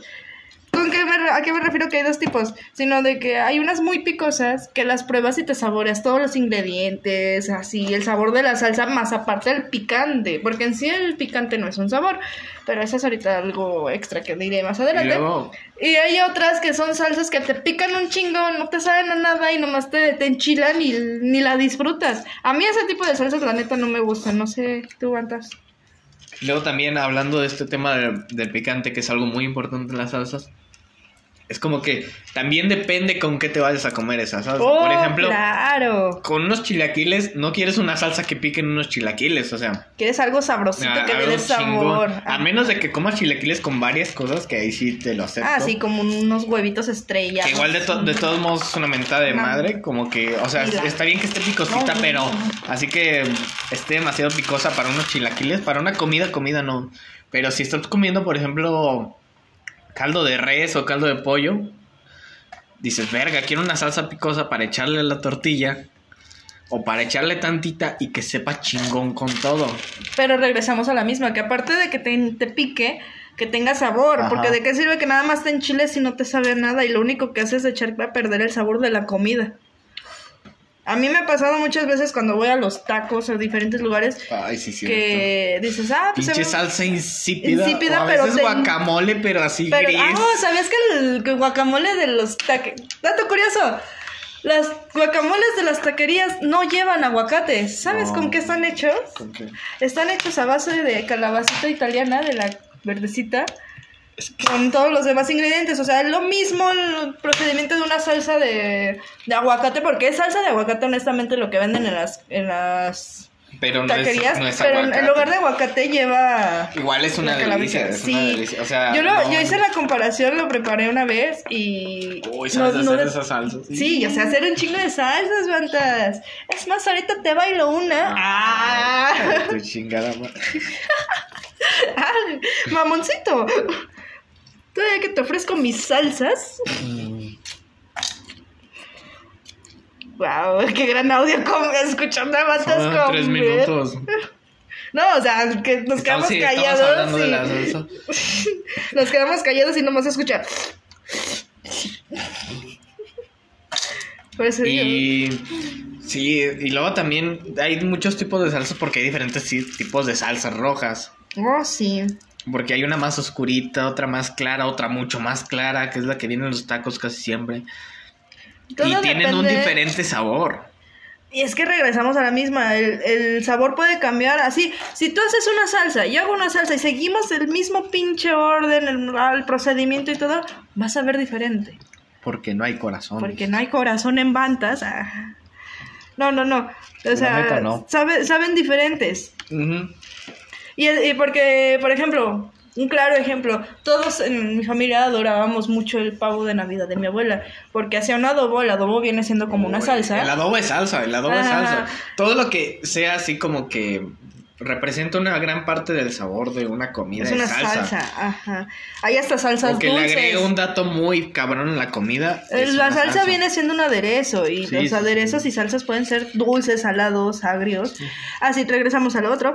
Mm, Eh, el aguacate, el no, guacamole lo de... es salsa. Perdón. Ah, no, no lo tan atrás, lo, de, No, sí, sí, lo del adobo. Lo del Sí, sí, adobo. Eh, a todos nos encantaba muchísimo el pavo de Navidad de mi abuela porque lo hacía al adobo y quedaba muy, muy rico. Muchas veces me pasó la receta a mi abuela, muchas. Nunca me la aprendí y nunca la anoté. Pero un día dije, vamos a improvisar, más o menos nos acordamos de los ingredientes, qué tan difícil puede ser un adobo. Ya sea, dije, lo peor que puede pasar es que no me quede tan bueno como el de mi abuela, porque ya es un sabor muy tradicional. No, pues agarré, al chile no me acuerdo de, de- de cuántos chiles llevaba mi receta, pero dije, a ver, pues este es guajillo, este es puya, este es de árbol, agarré un chingo de chiles de todos y empecé a hacer mi adobo, le puse cebolla, le puse un poquito de jugo de limón, de limón de naranja, perdón. O sea, empecé a hacer yo mi, mi propia versión, mi propia receta. Y ya lo cociné y todo y lo probé y... Ah, pues no sabe como el de mi abuela, pero pues está chido, ¿no? O sea, sabe Trae lo rico. suyo, trae lo suyo. Pero yo dije, no, no, no, van a preferir el de mi abuela, pues es un sabor ya conocido en la familia. Pues que no se comieron más el mío que el de mi abuela y el de mi abuela y se quedó y todavía me preguntaron, ¿no tienes más? Y. Ah, para que vea cómo me la pelo en sus tradiciones. Tú y tus tradiciones a dos manos, papita. A dos manos, papita. ¿Sabes también? Este, estamos hablando igual del departamento. Bueno, de cositas. Vamos a poner. Esto no va a ser solo de salsas. Vamos a abrir temas, a ver Ajá, qué tanto Igual sabe. también. Me, Sabe- si yo sabía, Espérame. perdón, antes, yo sabía que la vida iba a ser difícil cuando mi frijolito de la- del kinder no germinó. es que está limpiando frijol. Uy, güey. Sí, ya lo habías dicho desde un principio. Sí. Ah. Que como, bueno, eh, no saben ustedes, pero Jackie, yo y un compañero comediante, creo que ya lo han escuchado en el podcast con Solo, nos vinimos a vivir juntos, ¿Lo consolas? este, como roomies, y de repente, y de repente, este, eh, ¿qué Pues te iba a decir? íbamos Ah, a ir sí, a comprar no. mandado. No, no, no, No, no, ¿o no, no, no, no, eso no, eso no se cuenta. Ah, Eso no. Eh, bueno, ah, hablando de. De repente. Ah, estamos hablando de que. Bueno, no, primero voy a dar este comentario hablando de las salsas. Puede que seguramente me llegue a escapar varios días en Navidad para ir a preparar, hablando de comidas familiares, para ir a preparar un lomo. Uy, Es que neta es lo que es que también tiene una salsa muy específica y muy deliciosa. Igual esta edición de mi a abuelita. mí me la pelan las tradiciones. Ah, me la viene pelando tu abuelita. A dos manos, ¿cómo? ve? Ya me la peló la mía, ¿cómo no quieres que me pele otra viejita? Ya se murió mi abuelita. No, pero en serio. Es como que. No sé, es una salsa muy específica. ¿Por qué te ríes de mi abuelita? Era mi mamá. Es que lo dijiste muy. Tú estabas cagando de la risa y digo, ay, ya se murió mi abuelita. Ya se murió abuelita. Ya, ya, no, ya se paleteó. Ah. Ay, perdón. que- y luego le digo, le digo a Jackie, este, estamos primero teniendo una semana difícil. O sea, llegué yo así del chingadazo, yo llegué a lo pendejo, a lo bastardo. Y bueno, voy a subir esta madre como especial con Jackie. O sea, lo que viene siendo el episodio. Mamá, soy especial. Claro que eres ¿Estás especial, escuchando Jackie. eso, mamá? Ah, Y, y de repente yo me vine a vivir acá de un chingadazo. Nos vinimos a vivir acá de un chingadazo. No traíamos tanto, no, directamente no traíamos dinero. Y teníamos más deudas que ¿Qué dinero. mierda salió un elote en el frijol? A la verga. no mames, es cierto. Che cultivo culero. Bueno, nos vinimos al chingadazo, la verdad. O sea, cero dineros y un chingo de deudas. Como buen mexicano. Claro que sí, o sea, Eh. Ya que acababa de pagar la renta del mes, yo tenía que pagar el, inicio de la renta y todavía este tuvimos que pagar despensa y yo apenas me estaba acomodando en mi trabajo, me dieron medio sueldo porque apenas llevaba media semana ahí. Entonces todo eso se fue a despensa y a camiones y a lo que se pudiera ver. Y de repente le digo, estoy yo levantándome en un pensamiento mañanero y digo, verga, y si no es buena idea andar aquí. O sea, o sea, si no es si no fue buena idea salirme de la casa de mis papás, pero o sea, no sé, es Jackie lo describió muy bien, me daba más que nada me daba miedo y me sentía mal. Y luego ya después me puse a analizar, güey, pues te saliste muy a la chingada, te valió tres hectáreas de verga, ah, ni siquiera terminaste de lavar tu ropa cuando ya estabas acá. O sea, ni siquiera llegaste con la- toda la ropa limpia y todo bien preparado, sino tres bolsas de borrera y, la, y se chingó. Y dije, dije, güey, pues sí, me fue muy a lo pendejo, sí tengo miedo, sí no sé qué vaya a pasar. Y fue un pensamiento mañanero muy raro, pero pues, este, ya que directamente tuvo una experiencia mil veces peor, en donde se fue a vivir sola sin nada, Sí. y donde literal así sin nada, este, donde buscó cómo arreglárselas. Dije, bueno, pues, sí es cierto, estaba discutiendo un poquito con Jackie, le dije, me dijo, güey, pues no te sientas mal, directamente llegaste con mejores oportunidades y opciones que yo, y aún así estamos para la verga. O sea, Sí. pero de todos modos, este, podemos salir de esta. Y está raro el, el hecho de hacer un cambio tan drástico, o sea. Es que también fue eso, entonces, de que Mm. tú ya estabas acostumbrado a un ritmo de vida, a un tipo Yo de, de estaba ambiente, acostumbrado a ser un desempleado en donde nada más me donde movía no te preocupabas, y o donde no me preocup- donde no te preocupaba, me el preocupaba, dinero, me preocupaba tener limpia la casa, que era mi única tarea del hogar, pero, y, y irme a los opens y ya. Pero ahorita ya, es- Y ahorita, o sea, también fue ese golpe de realidad de Sí. vergas, de antes nada más preocuparme por esas dos cosas, ahora me tengo que preocupar por Ahora renta, tengo que- por eh, despensa, renta, despensas, transportes, transportes, este, todo, eh, sí, todo trastes, porque también trastes no tenemos muchos. Y ah, sí, cierto, tengo que traerme los más.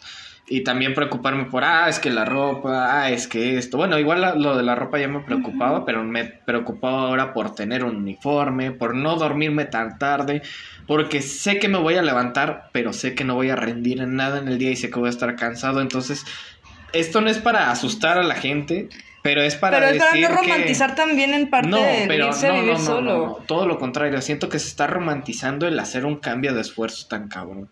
O sea, siento que es muy bueno y muy bonito hacer un cambio de esfuerzo tan bueno. Ah, sí, pero es que tabla, muchas en una personas tabla medio rota. muchas personas endiosan el irse a vivir solo como Sí, la, sí, la joya. Y no, te lo, realmente está te muy lo feo. digo porque mi amiga, la que estaba viviendo antes aquí No conmigo, digamos vivir solo, digamos vivir en una casa que no es la de algún familiar.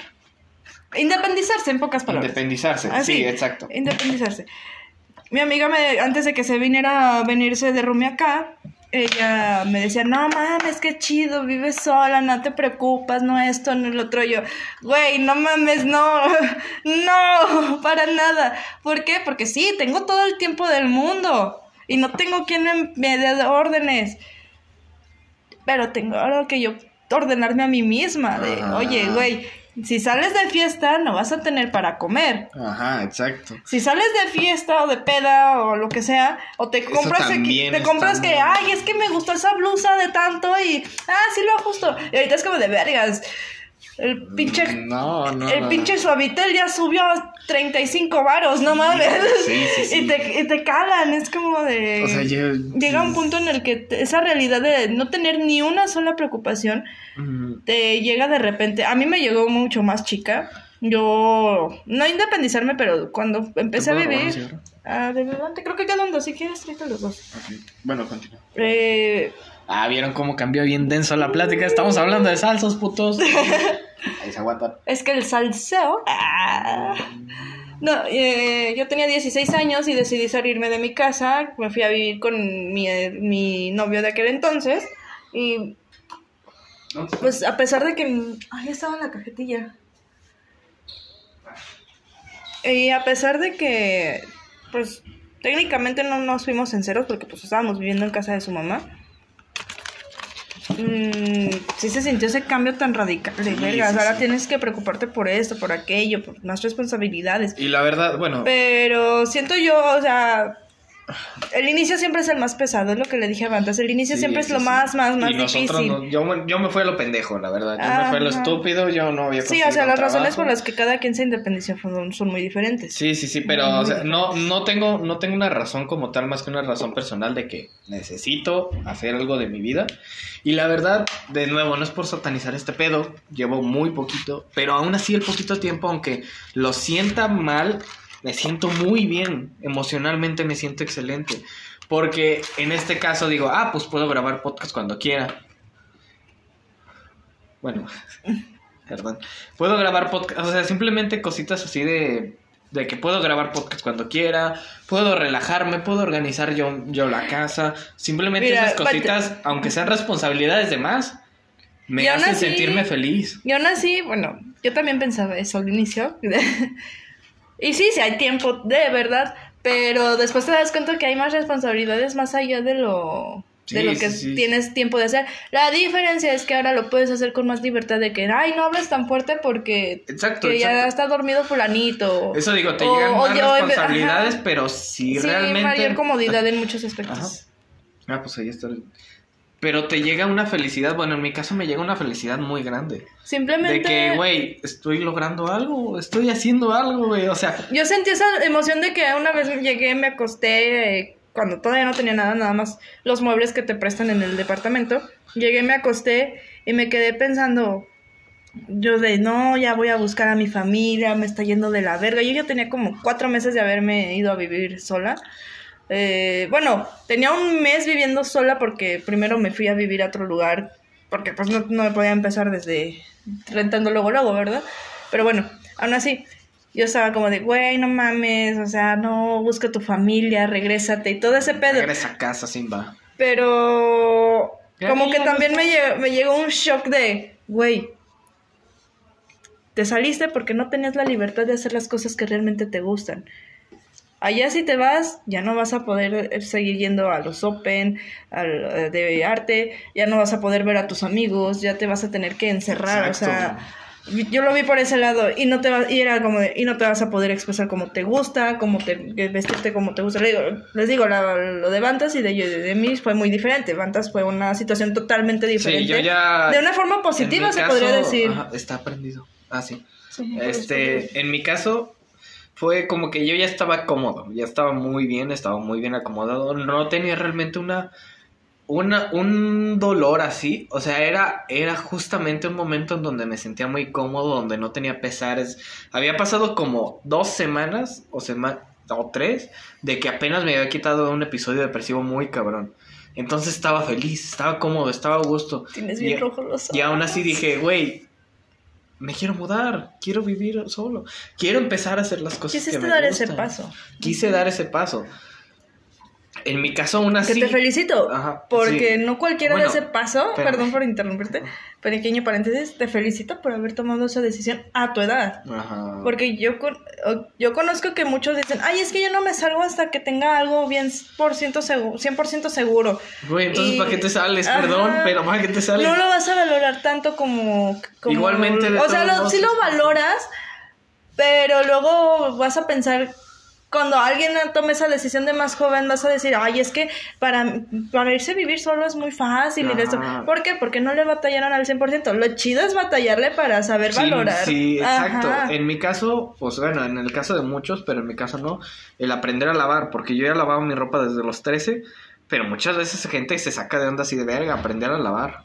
Y verga esto y el otro. Y si te vas a un lugar 100% acomodado, que es la idea que tienen estas personas, te vas a ir a un lugar donde ya tenga todo muebles, todo cosas, todo este la chingada. Nada más tu sueldo va a ser básicamente luz, agua y, y internet y O sea, que también es, también es un buen plan de vida, o sea, no niego que Sí, sea pero malo. el punto es Pero el punto es de que la gente que lo llegue a hacer, por favor, si alguien de ese tipo de personas que hizo eso, está escuchando eso, por favor, no crean que los problemas de alguien que está empezando a vivir solo son una tontería o que No casi casi que los culpan, o sea, hasta cierto punto sí es porque ellos quisieron, pero es como de los hacen los no- hacen sentir más culpables que apoyado en lugar de motivar o de decir Y pues "No, igual muchas ya". veces es como que no hay opciones.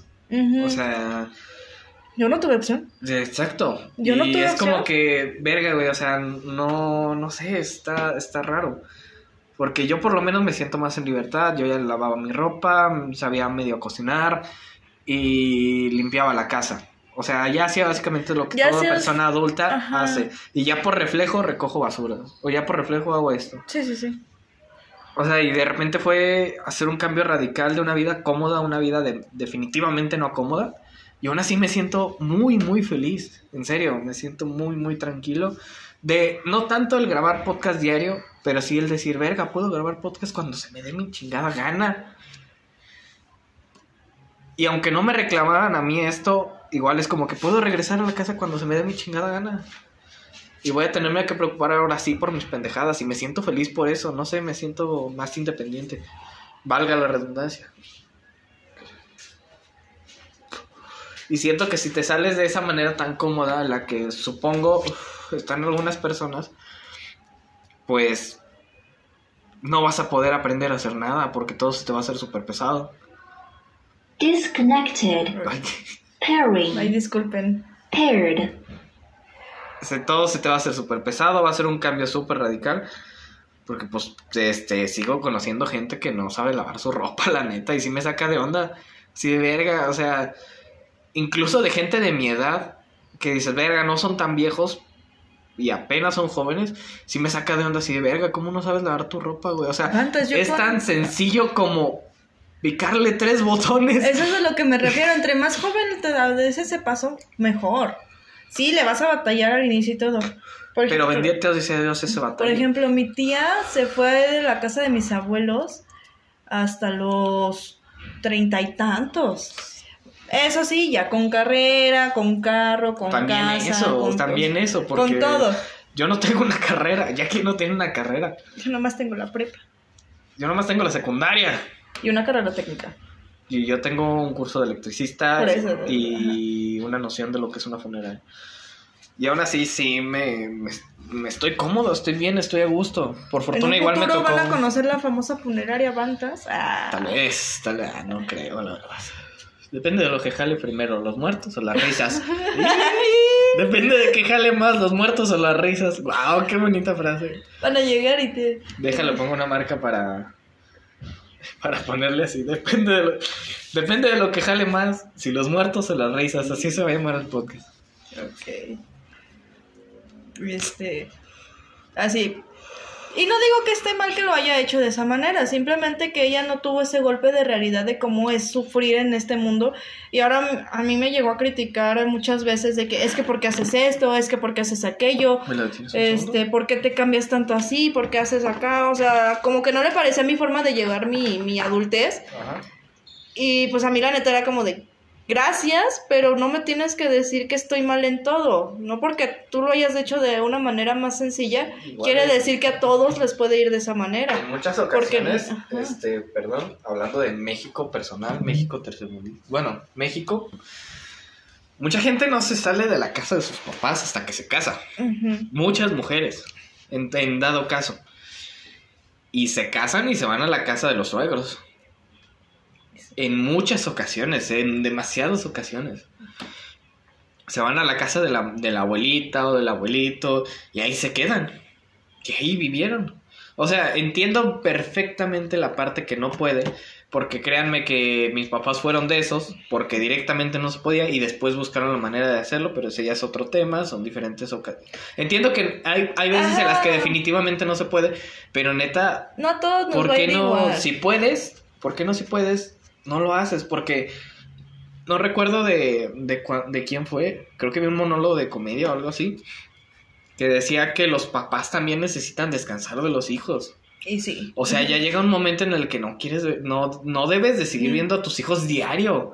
O sea, ya teniendo 30 y algo, 40 y algo.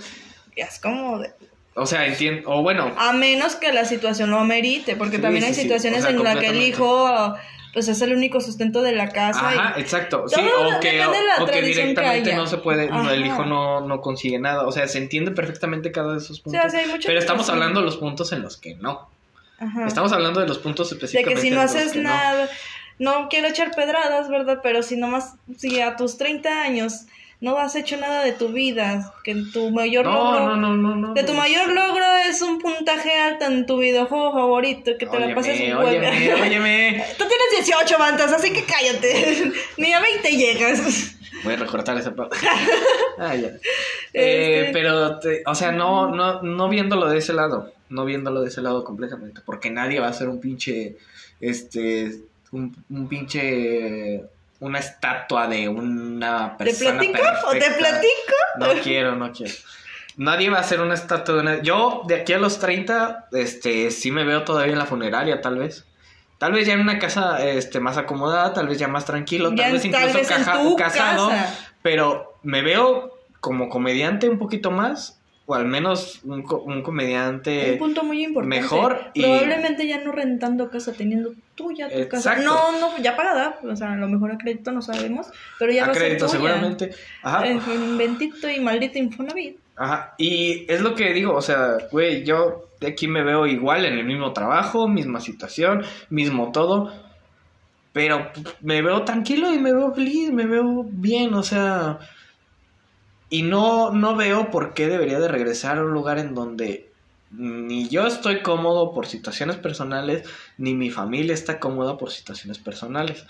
En mi caso, donde yo estaba viviendo con mi tía, y nada más había un cuarto. Y yo era el que tenía ese cuarto. Llevé una litera y todo, pero nada más no encontraban cómo mover a mi primo allá. Él dormía en un colchón. Y era como que, verga, ahorita que me salí, apágale el fuego. No, pues están haciendo los frijoles. Ah, y dije, verga, ahorita que me salí, ellos ya van a estar muchísimo más cómodos. Van a estar los dos, van a organizarse mejor. Este, tienen que organizarse para limpiar la casa porque yo era el que la limpiaba. Y van a acomodarse bien, ya ese cuarto va a ser para él, van a vivir tranquilos, van a moverse como quieran, sin preocupaciones de que, ah, es que alguien llegó tarde, ah, es que esto, el otro. O sea, porque queriendo o no, este, metía preocupaciones a la familia. De que, ah, pues viene oliendo a, a alcohol, o ah, es que viene oliendo a tabaco, o ah, es que viene oliendo a mota. No, o sea, no es cierto, no es cierto. Si alguien de mi familia No se esto- droguen. No, no, no nos drogamos. Y, o sea, sí se entendió una preocupación. Y no era tanto por, o sea, no, Por fortuna no me la hacían de pedo, pero también entendía que verga, se están sintiendo raros o mal. Por el hecho de que Wow. de, que, de preocuparse simplemente. Y ahorita ya van a estar dos, tienen una rutina muy parecida. Este, se van a organizar mejor, o sea, es, es bueno, es bueno para todos, la verdad. De- no, no sé, es como, está bien, no sé, no sé qué más decir. Es algo muy bello. Si tienen la oportunidad, háganlo, está muy bonito, está muy bonito, la verdad. Si tienen la oportunidad de hacerlo de la manera más cómoda, háganlo. Igual Pero- si no, y si este, no- y si y si, o sea, si ven posibilidades de que sí se pueda sustentar, aunque no sea tan cómodo, háganlo. Siento que es una sensación muy bonita. Llevo poquito tiempo y me siento bastante, bastante bien. O sea, no estoy hablando de que nada mames, soy una persona profesional en vivir solo. No, para eso está Jackie.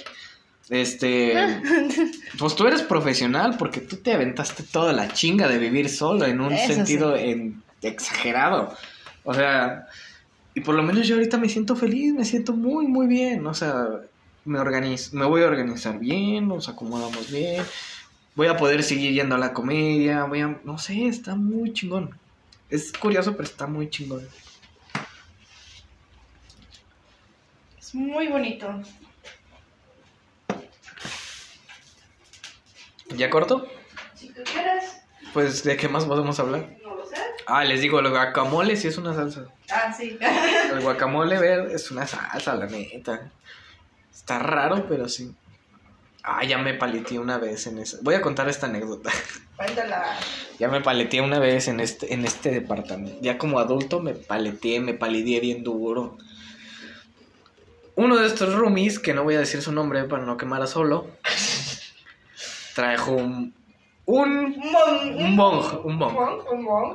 Verga, qué pinche podcast más marihuano, verga, Esto se convirtió. Hay variedad, ya este, Ya dejemos de lado lo serio.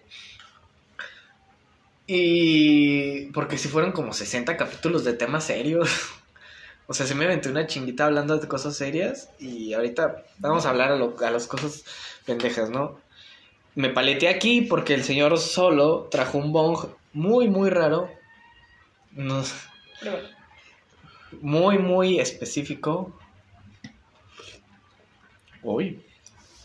Es el puro Que con forma de, de, de miembro reproductor masculino, ¿verdad? De verga, de verga. Una verga. Una verga de bong.